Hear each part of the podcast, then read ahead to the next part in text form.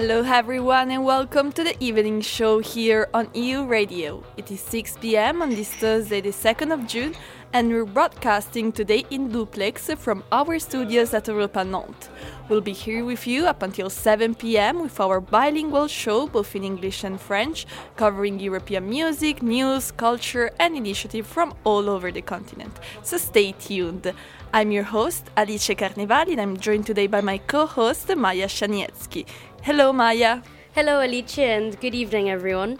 On this Thursday evening, we'll be keeping you in a good mood with our European show, this time focused entirely on the European event, not Creative Generation.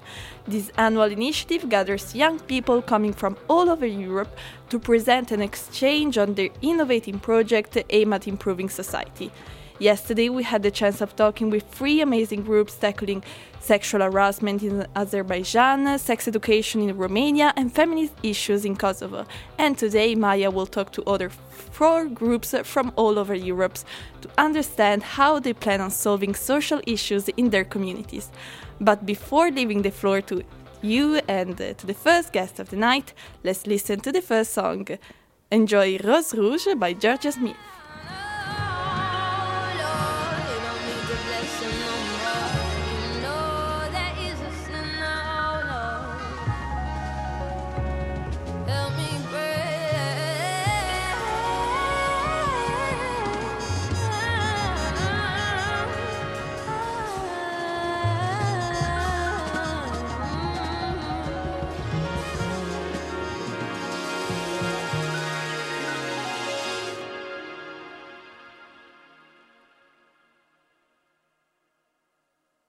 I want you to get together.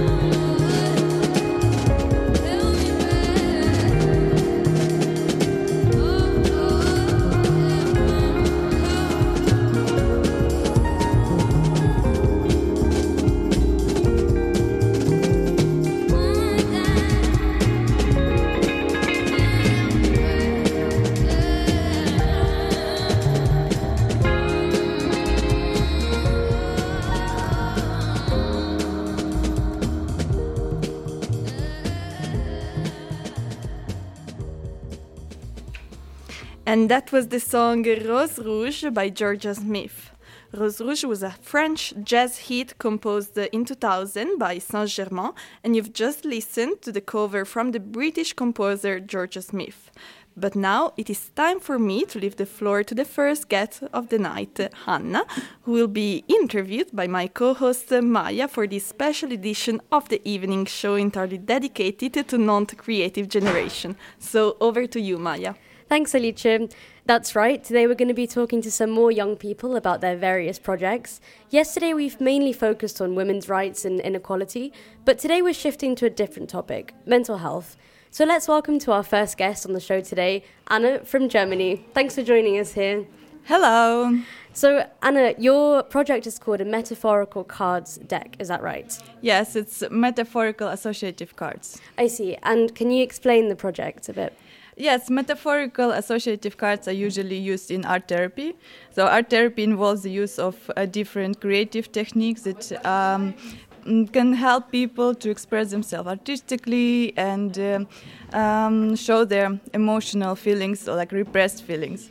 And um, the the one of the ways like how to use in art therapy is actually through metaphorical cards so there, these are the cards of like different images. They can uh, be landscapes, portraits, characters, like fairy tale situations, something abstract, phrases, anything. So with help of these cards, uh, you basically can um, find association, and then through association, you go deeper into yourself and you identify your feelings. So it's kind of using art to better understand yourself. Of course. How did you hear about this? Because I feel like I don't know much about art therapy. Uh, my mom is an art therapist. I see, amazing. Well, my dad is a psychiatrist, so we have similar, similar family backgrounds. Yeah. Um, and are you the person who's drawing these cards, or do you have help from other people? I'm a photographer, so my background is uh, photography, and that's how I wanted to link um, what I have been doing for many years with something that can also help other people. Mm-hmm. So I think art therapy is the best, the best uh, direction. Um, do you feel like there is still a taboo around mental health? I don't know what the situation is like in Germany around this topic. Um, I think it's it became very popular topic because of COVID. Um, people started to search for help and like for new solutions, um, but there are not so many therapists available. That's what I found out. So um, this this deck, for example, can be a, a tool that uh, helps you to work on yourself in your own space and time. So you have uh, instructions with different techniques, and you can do it on your own. So you don't even need a therapist to do it with you. It's better that you have a therapist, but it's also possible that if you don't have access to therapy, you can do it by yourself. Can you give us an example of some of the things you've photographed for the cards? Um, so I'm using my archive because uh, it's huge. I have been taking pictures since I'm 15 and I'm, uh, I'm 28, so you can imagine it's like a very big um, archive. Um, mostly I photograph um, women and uh, portraits, experimental fashion sometimes. Uh, I like to play with lights and different structures, um, like some small details on the face, um, some backgrounds. I also like to search for locations that can inspire me uh, for taking photo. Mm-hmm. And I was wondering because um, I feel like photography and art is a sort of way of non-verbal communication. Do you think this could help people from different cultures communicate with each other? Is that part of the aim? Um, I think metaphorical cards are a little bit different because it just provokes an association, and then you can um, like understand yourself better. It's like not so much linked to do photography. It's more like to work with images that you already have. But there is also a term called therapeutic photography uh, which is uh, based on like uh, you go and take pictures and then through this you find something in yourself. Mm. And did the idea come to you during COVID or before or after? Actually, during COVID, because I like my mom pushed me to do some art therapeutic courses online, and uh, from there I learned about uh, metaphorical cards, and then I realized, okay, I really want to uh, work with them and I also want to help people and also I have so huge archive of photography so maybe I can combine all of this. So you're kind of trying to put all of your skills together. Yes, yes.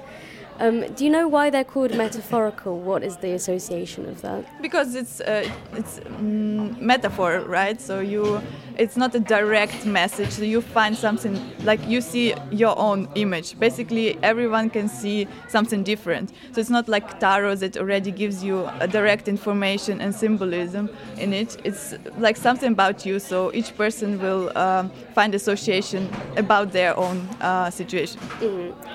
Um, and my uh, final question is how do you think we could help combat mental health problems on a wider scale, either in Europe or across the world?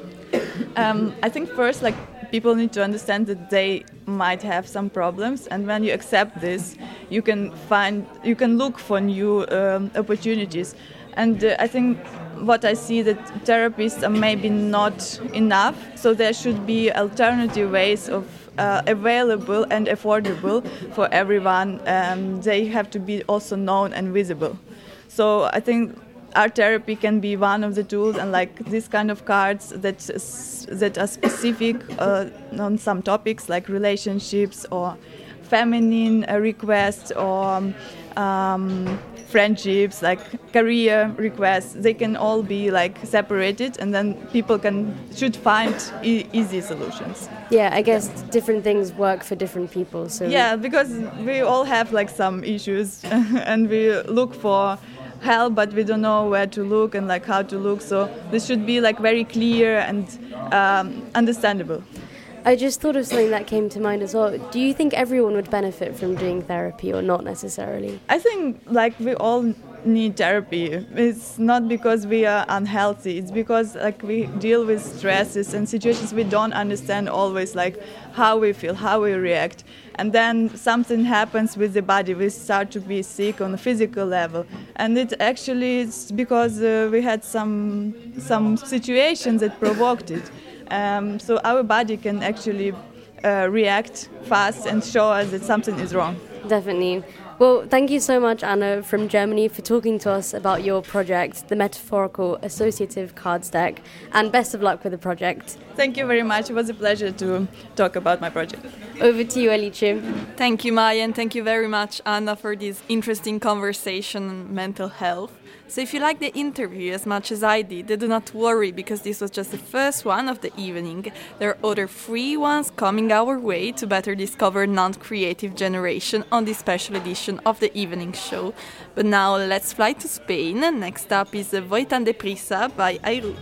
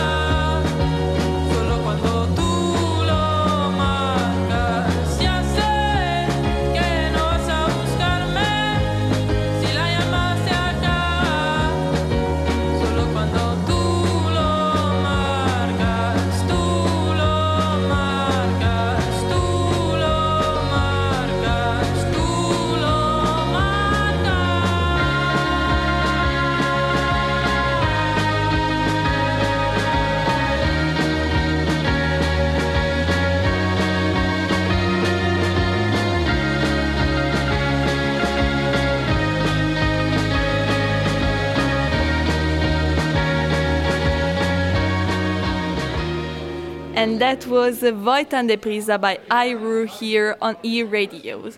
Moving away from music and toward politics, it is now time to get informed with the European Press Roundup of the evening. Première étape de notre voyage dans l'information, c'est Copenhague. Eh bien, Maya, hier on a parlé du référendum au Danemark par rapport à la possibilité du pays de rejoindre la politique de défense de l'Union européenne en mettant fin aux clauses d'exception que les Danois avaient obtenues en 1992 pour rester en dehors de la politique étrangère de l'Union. Eh bien, hier, mercredi 1er juin, les Danois ont voté à presque 67% en faveur de l'intégration de la politique de défense régionale.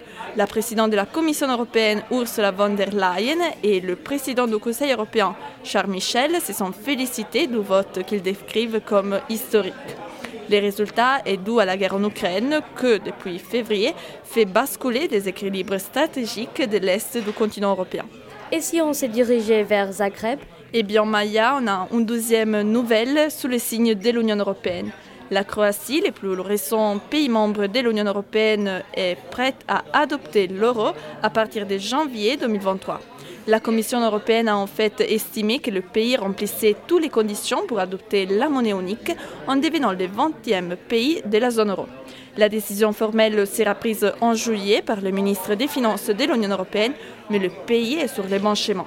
La Croatie avait commencé son processus pour adopter l'euro en 2013 et, d'après la présidente de la Commission européenne, Ursula von der Leyen, son entrée dans la zone euro renforcerait la monnaie unique. Direction Paris à présent, Alice. Eh bien, Maya, le personnel diplomatique de la France sera en grève ce jeudi 2 juin. Le mouvement a commencé à cause de la réforme de la haute fonction publique voulue par le président Emmanuel Macron. Cette mesure prévoit en fait que les autres fonctionnaires ne seront plus rattachés une administration spécifique, mais seront invités à en changer tout au long de leur carrière. Le diplomate et syndicaliste Olivier De Silva explique au quotidien Le Monde que les réformes, les baisses continues des moyens aboutissent à une fatigue de désarroi du personnel. Des manifestations sont prévues à Paris et à Nantes, où se trouvent les archives diplomatiques, et cela sera la première grève des diplomates depuis 20 ans. Et si on s'est dirigé vers le nord, à Helsinki? Eh bien, Maya, si tu veux partir travailler en Finlande, sache que le service d'immigration a lancé un nouveau service accéléré pour les travailleurs hautement qualifiés dont le travail nécessite des connaissances spécialisées. Cette mesure va raccourcir les processus bureaucratiques à deux semaines et vise à permettre un déménagement plus simple des membres de la famille. Une réforme qu'on peut le dire est également dictée par la diminution du nombre d'étrangers qui arrivent en Finlande depuis le début de la guerre en Ukraine. That was all for today's press roundup of the evening. Now let's go back to our music. Next up is a song Baked by Grape directly from Israel. Enjoy!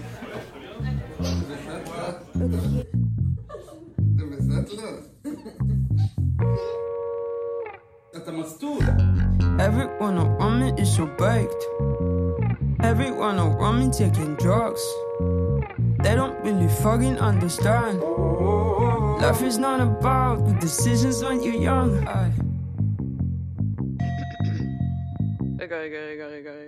Life could get intense living in a war zone.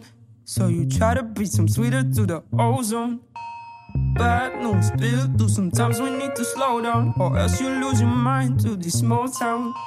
So I took off your box, it happened so fast, now it's all that I think of. Can focus on anything else. My many plans, yeah, they're having a good life. Now I'm just a ghost, not myself. Hardly anything left. Lost soul purpose, in fact. How did I become a babe? To keep them priorities straight. Oh, everyone around me is so baked. Everyone around me taking drugs. They don't really fucking understand. Life is not about the decisions when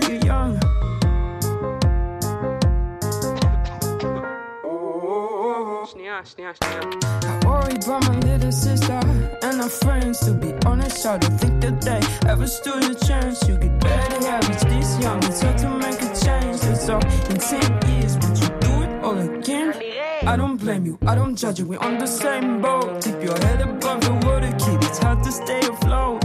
Worry about the future, cause we can't afford the cost. You so overlooked, what's the point to even vote? That's the reason why you're getting baked. That's the reason why we're taking drugs. They don't really fucking understand us. Life is not about good decisions when you're young. No. Everyone around me is so away. Everyone around me taking drugs. They don't really fucking understand. Is getting higher, so we. Ay, don't you see the fire in the streets? Sweat this all, city smells like weed. There's a big green fog out in Tel Aviv. I said, price is getting higher, so we. With all this smoke, I can't really see.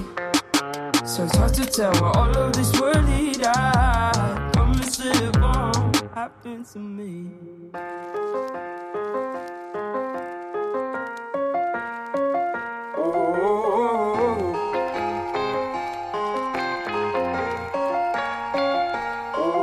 Stop, yeah. I think I wanna stop, yeah. Yeah. I think I wanna stop, yeah. I think I wanna stop, yeah, yeah. Yeah, I think I need to stop my busted nut ways and queer. My muscle, you never really had no filters. I want my energy back. These spices make me so something. I want to give I want to give a fuck. Uh. Want to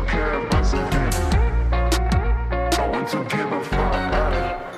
And that was Baked by Grape directly from the other shore of the Mediterranean. You're listening to the evening show, and it is now time for me to leave the floor to my co host Maya for the second time on this very special edition of the evening show dedicated to non creative generation. So, over to you, Maya. Thanks, Alicia. It's now time for our second interview of the night, so let's jump right into it.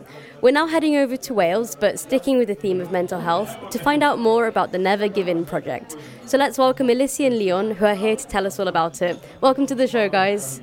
Greetings, thank you. Um, could you guys start by um, explaining the project? Leon, I'll let you start. Right, it was an art commission for youths to get involved and express themselves on topics that are perhaps difficult to do so. In this case, it was mental health and how gaming can provide escapism, but the project itself provides the opportunity to express themselves and how they perhaps struggle with it or approach it. So, how do you do that through gaming? Um, in the very simple term, escapism. It takes your mind off of things, right? Uh, there's cognitive benefits for people with perhaps autism and whatnot. And so our project was to explore that creatively and visually. And Alicia, it strikes me that sometimes people find it easy to talk about their feelings through art or other forms of expression. What do you think about that? Yeah, I mean, I think it's a it's a means to be able to express yourself without using words. I think it's really good because it's universal. You know, you don't have to use language or be able to speak a spe- specific language to express yourself. That's why art is like such a good tool. And what kind of games are we talking? Because I'm aware that there's a lot of different types of games. So, Alicia, I'll let you explain that.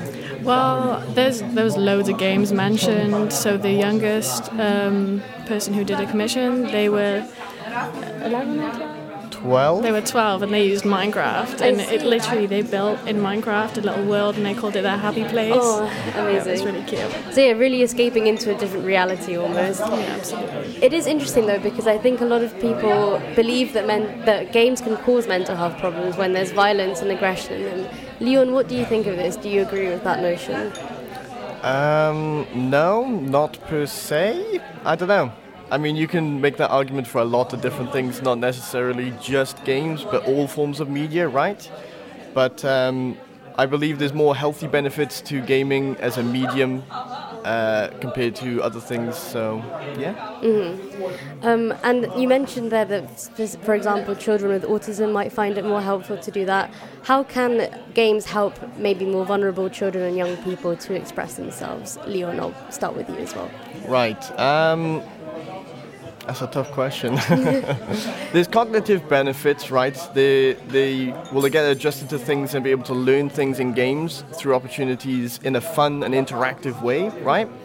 Um, where perhaps in a school environment where it's very uniform, they might not be able to have that opportunity, you know. So it's a difference in approach in that regard. And we're just coming through, well, we're still in the pandemic, arguably. And I think we all saw a massive um, increase in mental health problems during the pandemic and the various lockdowns. Alicia, what do you think the impact is? Will we see it more going on in future? I mean, I think there's been a massive rise in discussion over mental health. I think that's mainly why we had the, you know, the the topic of mental health and gaming because when we couldn't go outside, we'd go and see each other virtually, um, and stuff like that. I think, um, yeah, I think um, like gaming has like created communities and stuff online, such as like on Discord. You're never alone. I think often older people think, you know, because there's violence in the game or whatever, they think, you know, this is going to cause people to act out and stuff like that. But when you, you know, they don't see the community behind it, they don't see the groups of people who meet up across absolutely all over the world and stuff. Like, you have games, all uh, games, you have uh, friends all over the. Um, the country just because of gaming really i have friends from all over the world you know Amazing. So I guess there's sort of the perceived idea that young people just want to stay inside on screens all day, but you guys are saying that that can be a good thing in a way to help you meet other people. especially during covid when you were literally not allowed to go outside it was really really handy Yeah, for sure. A community that you find um, online. Um, it does strike me that you guys are quite young and that this project is made. Is it by volunteers? Is that right? Yeah, it was a mix of people. So um, it was the idea was created by young people, and it was put through uh, an organisation which create uh, different tools and stuff for young people, which is the Sprout. Uh, the main uh, organisation is ProMo-Cymru, and they're able to get funding and pay the young artists properly for their work, Okay. which I think is super important because we're both young artists. I do freelance. And I think there's way too many people that just ask for your work for free. It should never be like that. If you're a young artist of any form, you should always get paid. It's a really important job. Just because you're doing something that seems creative, maybe fun, you still should get paid. For sure. Um, but I wanted to ask you do you feel like kind of organisations and young people are having to step in where the state or schools are lacking in mental health support um, in Wales, the UK? That's quite a big question.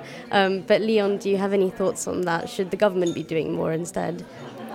Um, yes and no. I feel like getting young people involved in the discussion is a fantastic start, right?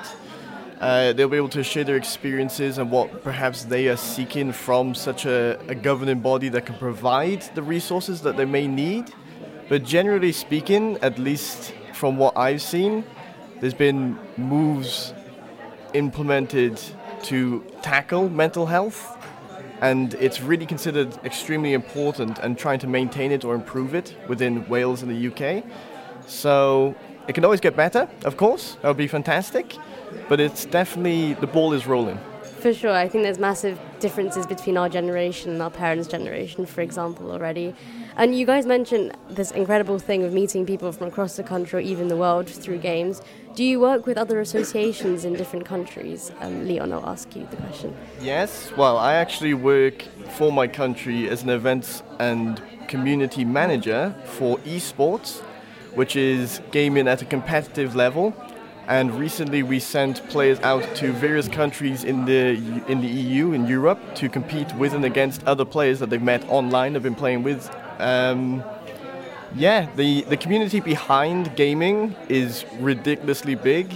There's people I've met here in Nantes who I've uh, learned that they also play games, and it's a common interest, right? So you befriend people through that as well. Um, and Alicia, I have a slightly different question for you. I feel like there's a sort of stereotype of the person who plays games, and it's often a male dominated industry, I would say. What do you think of that nowadays? Is that starting to change?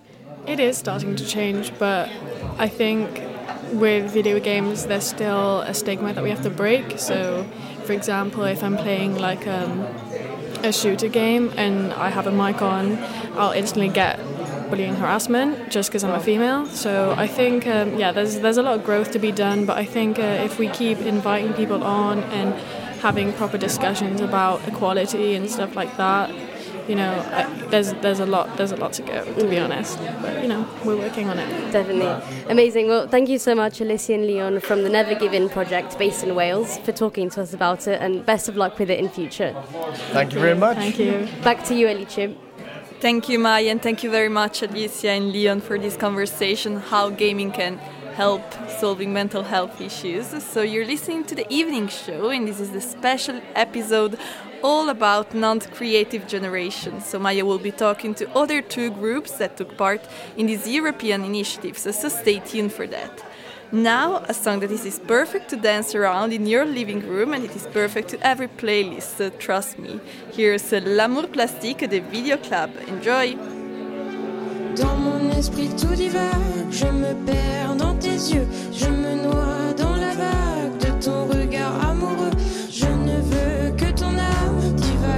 sur ma peau, une fleur, une femme dans ton cœur, Roméo. Je ne suis que ton ombre, le souffle lancinant de nos corps dans le sombre, animé lentement. Et la nuit, je pleure des larmes qui coulent le long de mes joues. Je ne pense à toi que quand le jour sombre, que s'abattent sur moi mes tristes démons. Dans la vie me s'enfont,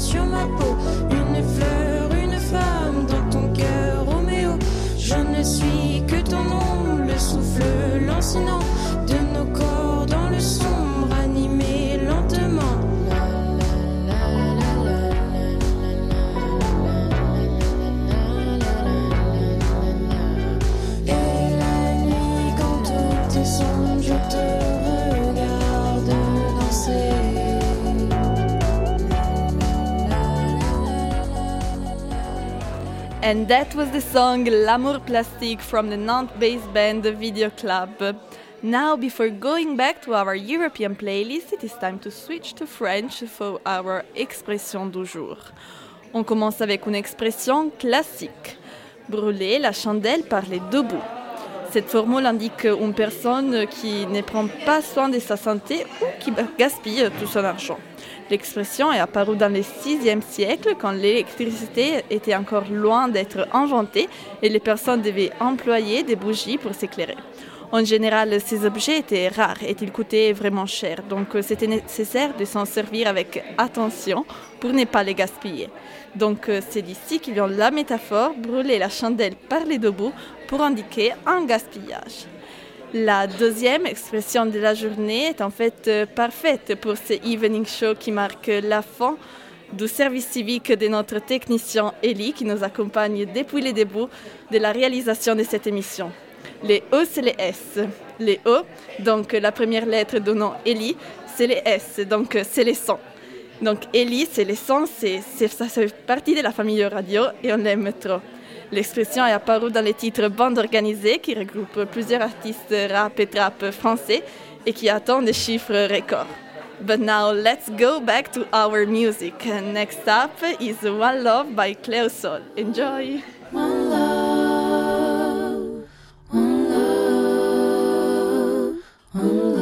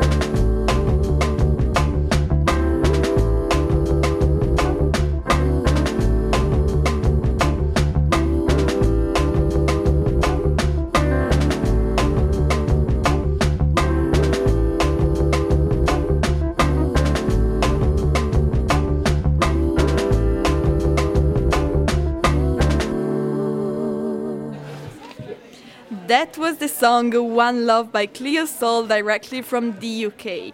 A perfect song to relax and chill after a very stressful day at work. Now, once again, I have to leave the floor to my co host Maya for what promises to be a third incredibly inspiring interview to celebrate this special edition of the evening show entirely dedicated to Nantes Creative Generation that you can hear taking place in the background. So, over to you, Maya. Thanks, Alice. So, you're right, it's now time for our third interview of the night. So, let's welcome Marie to the show, who'll be speaking to us about her project Letters for Europe Letters Against Loneliness, based in Germany. Welcome to the show. Thank you. Hello. Is that the name of the project? Um, Letters Against Loneliness, Letters for Europe? Yes, it's the working name for the moment. We just started the project um, a few months ago and it is still in development, but for now, this is the name, yes. And can you explain the project a bit? Yes, of course. So, the idea raised during the COVID times um, when we thought, how can we stay connected, but without, of course, physical contact, and um, mainly also how can we keep connection to our elderly people that have been um, a lot yeah, isolated during those times. And we thought about first, of course, um, online formats, but we went away from this idea because we had already a lot going on online and were saturated of this. And then uh, the idea was to develop postcards, write postcards to send to those people in care houses um, and distribute them to those people. So, were you trying to target people who might be particularly lonely for whatever reason? Yes, this is the target group. And what kind of people? You mentioned care homes there, so is it mostly elderly or young people or a mix? So, yes, the project has an intergenerational aspect because young people, mainly young people, write those postcards, and elderly people in the care houses receive postcards as known as a group that are mostly isolated. Of course, isolation has also hit young people, and this is why we could also feel what those people could feel in, the, in those times. Um, yeah, it sounds like a really great way of kind of helping two generations at the same time through the project. I wanted to ask you now that COVID is starting to subside a bit and we're starting to go back to normal life. Do you think we should maintain these virtual meetings or letter writing, or should we transition completely back to normal life? Um, that's a very good question. I think a good mix would, would be perfect solution for that. Um, but our project covering the aspect also of international um, work is it it's uh, more easy to implement this letter project because um, elderly people are not so easy traveling as young people uh, and this is why we will keep on the letter project because this project is taking place um, from Hamburg to Marseille for the moment, the both partner cities in, in Germany and France. But we want also to touch other cities and maybe other countries. So is it people from Hamburg writing letters to people in Marseille and vice versa? Exactly. Amazing, very cool. Um, and I guess, yeah, having letters means that people who can't travel as easily, maybe because they're elderly or disabled, they'll be able to have this form of speaking to people. Yes, exactly. For the moment, they only receive the letters. But of course, um, if, if they also would want to write letters, this would be a more um, personal exchange. But yeah, as I said, the project is in its beginnings and there's a lot to develop. Mm. Um, I wanted to ask because letters have kind of become a thing of the past. I know that my parents did it a lot and my family members, but I have to say I barely ever write letters. Why did you guys think to bring this back, this old form of communication? Yeah, the, the project is called Letters, but indeed it is postcards, which are maybe a little bit more uh, modern, let's say but uh, yeah, still. And uh, as, as already said before, um, the format came back due to this COVID situation, and we wanted a haptical, uh, physical thing, like something to touch and to write. And I think uh, we need also to come back from all this and to, to focus again next to all what is happening in digital worlds, also to, to this yeah element of writing, of, of feeling a pen and a paper in your hand. You said before that we're saturated with information digitally online. Do you think it is a bad thing how much time we spend online nowadays? Um, it is firstly, a great opportunity um, that has also been exploited during COVID, and it has shown that we can um, do a lot online, that we are not always meant to use the plane to travel to workshops and meetings. And this is good for nature, I think, and the environment. But of course, the meta- metaverse has come now, um, and we having we are building up a second personality on the internet with Instagram, social media. So we we need to uh, find moments in our lives where we can connect to the real world, to the real people around us, and this kind of event like right here is something like that. But of course, we are also sharing with other people worldwide on social media what we are creating here and what great ideas we have. For sure. So maybe it's a balance of both. Yes, of course, like like all in life. Um, I'm interested because you said postcards and not letters. Of course, a postcard is written, but there's also a picture normally attached to it.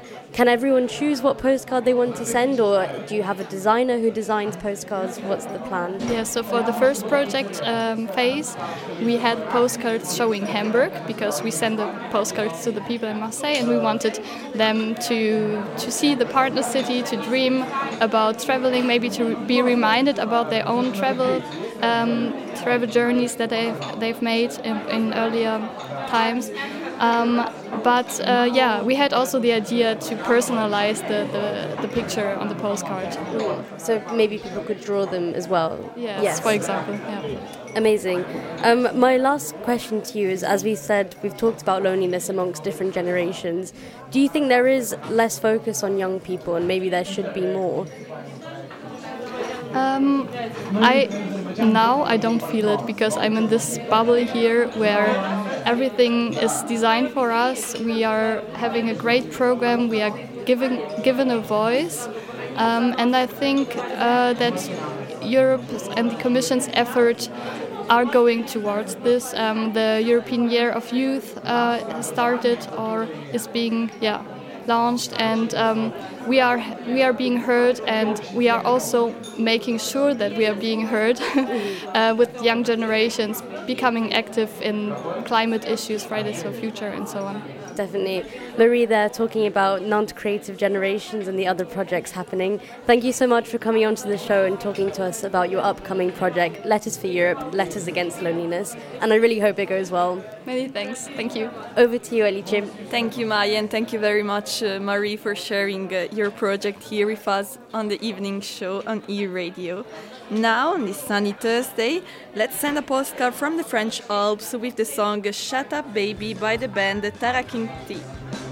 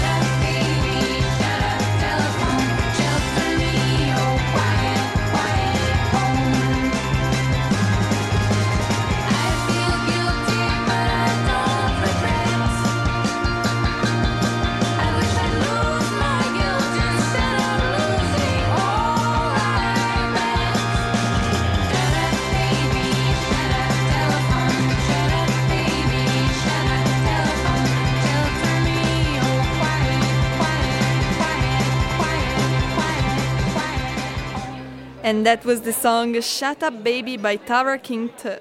here on E Radio. But now it is time for me to leave the floor to Maya, my co host, for the first and very last interview of the night. Uh, à vous la parole, Maya. Thanks, Alice. Yes, we have somehow reached our fourth and final interview of the evening, and we'll now be speaking to Maria and Wojtek from the Polish project Peers. Welcome to the show, guys. Morning. Good evening. Um, could you guys explain the project and the name in Polish as well? Um, Maria, I'll start with you. Uh, yeah, so uh, the project is uh, Rówieśnicy, which is uh, exactly translated peers. And uh, the name came from the idea of uh, um, us being peers of uh, Poland accession of, of in the EU. So. So basically, the name was uh, was uh, connecting the, the youth that is uh, exactly turning 18 this year, and uh, the the Poland also turning 18 in the EU. So, kind of celebrating Poland's accession into the EU um, 18 years ago. Exactly. And what are you guys hoping to do with the project? Wojtek, I'll turn to you. So well, um, I would say that what we our main goals with this project are few things. First of all, we saw that uh, many young people who have many tools to be active in the European field are not probably recognized by especially older ones and sometimes may not be ashamed of might be ashamed of what they do so what we uh, our one goal is to show what what they are like what their hobbies they don't need to always for instance uh, be like young politics who are extra engaged into activists they can for instance do sports music and so on. But just to present how they live and how does the European Union and what they're doing affect their daily lives. That's one thing for sure. And the second is uh, the thing is that uh, young people also need to be equipped in some knowledge of the European Union itself, so that they would know how to uh, how to actually uh, do things, and so that to sh- shape their future and influence the, uh, the, their daily lives by, by just knowledge of the system. So. We do, did a series of posts about uh, how does EU work and what what sort of actions can ordinary citizen take in order to make his or her life better. Um, so you guys obviously have lived in Poland um, while it's been part of the EU. How do you think being part of the EU has helped the country? Wojtek, I'll start with you again. Oh, um, it for sure helped uh, my country a lot because, especially after the um, fall of communism in 1989, the country tried to uh, reset its, for instance, economical uh, goals, which was not easy because, well, uh, we needed to do transformation that was very, on one hand, very uh, useful, very helpful for the country, but from the other hand, very hard. And so, one obvious thing that uh, that we gained by being a member of the EU was just getting money to uh, transform our country, build new roads, new infrastructure, make new projects, so that we could. Um, if uh, just develop ourselves, that's one thing. Second, with just just network of partners, because well, we have a lot of members, our neighbors also who are willing to help us, are willing to um, just understand our needs, and we can all express them in the one form and just get it accepted. So that's also other thing for sure. And also probably the fact of being recognized internationally as a one part of one community, we can actually influence. Uh, the actions that are taken not just in Europe but also influence the uh, decisions uh, for the rest of the world like in case of Ukraine events when we also uh, loudly expressed uh, to take actions for Ukraine so that's one thing we, we are just vocal and just have a voice in the process of doing things in the European Union. Mm-hmm. Definitely tackling bigger problems together. Um, and Maria, I'll turn to you to ask how do you see the future of Poland and the EU and their relationship? Oh, that's a hard question. I think it's hard to answer it properly, but I think uh, uh, the, the future may may lay in our hands right now. I think it's uh, it's very important to uh, emphasize that uh, actually we we are under under very very uh, strict you know a border of barrier of leaving the EU because the the um, the, the views and the atmosphere regarding that the narrative is very very much pushing us towards it but also the the, the, the will of, of the society is to stay. So uh, we're we're um, having a, little bit of a battle there but uh, I think it's important to, to have a really um, really objective vision. It's important to uh, tackle the the question uh, to, from different perspectives, not, uh, not getting too emotional, not uh, uh, getting driven by emotions, because uh, it's it's a very not emotional thing. It's a it's a thing that that really shapes our our future, our way of living in the country and in Europe also. Definitely, yeah. We've heard the word Polexit being mentioned by a few politicians, but in the polls, there's still over 80% of the population who are pro remaining in the EU. Um, I wanted to ask you guys because you mentioned that maybe there's a lack of um, understanding around what the EU does. Why do you think that is? Um, Maddie, I'll turn to you. I think it's a gap of in the education. We learn really uh, strictly the facts about the European Union, the dates, the data, but we don't really understand the processes behind that. We uh, know how many uh, people are sitting in the plenary sessions. We know uh, uh, who is who, but we don't really understand how that affects our life. We don't really um, get the idea that uh, the, what European Union does really affects our life. It's uh, from the really prosaic things like uh, I don't know the shape of our uh, charger in the phone, but also the bigger big, the bigger things, the way we are educated, the languages we sp- we speak, the people we collaborate with, and uh, the medical treatment we get. For sure. Um, I'm from the UK, so of course we've just lived through Brexit, and I can really, really hear similar feelings voiced in the country now that we have left of wanting to go back to what we had. Um, I have one last question, Wojtek. I'll um, turn to you.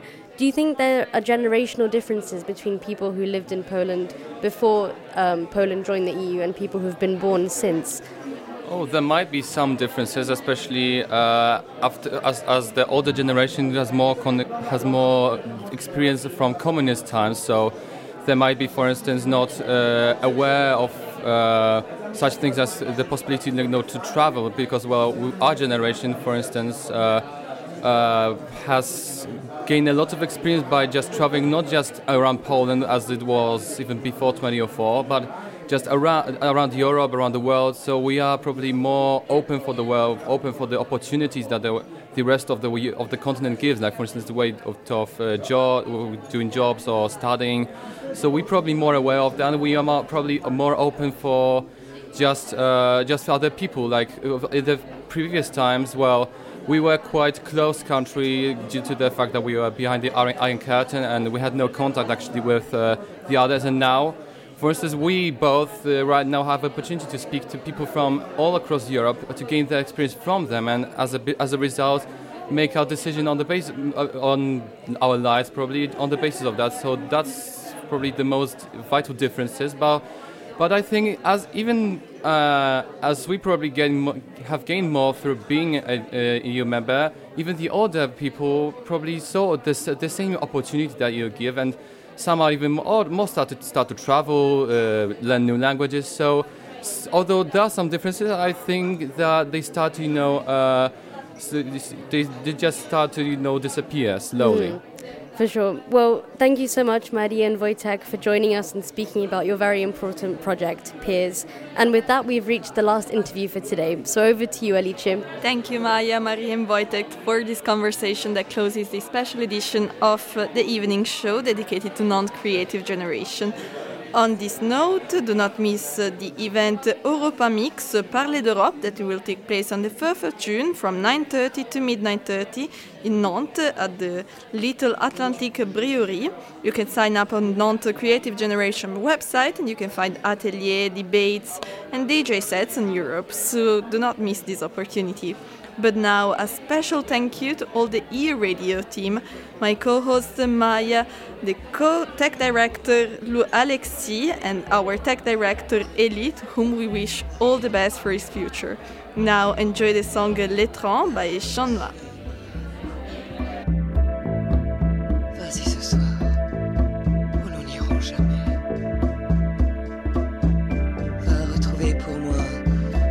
Ancêtres amours passés. Va près de la femme aux yeux de Nil, et dans les temples secrets, fais pour moi des colliers en nuages. Va.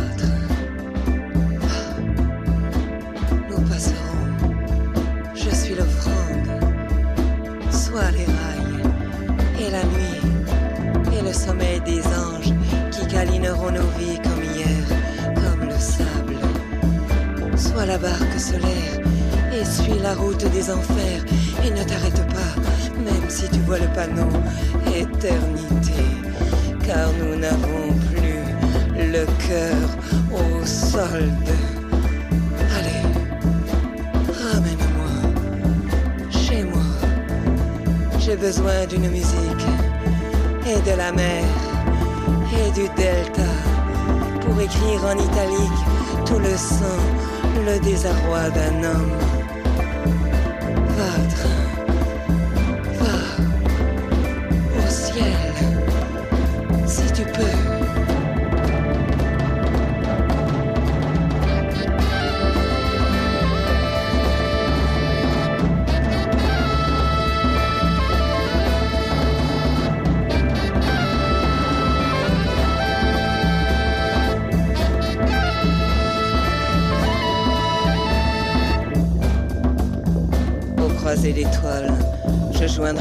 Car il n'y aura plus de route indiquée.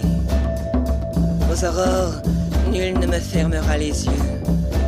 Et mon souffle à nouveau réchauffera tes paupières.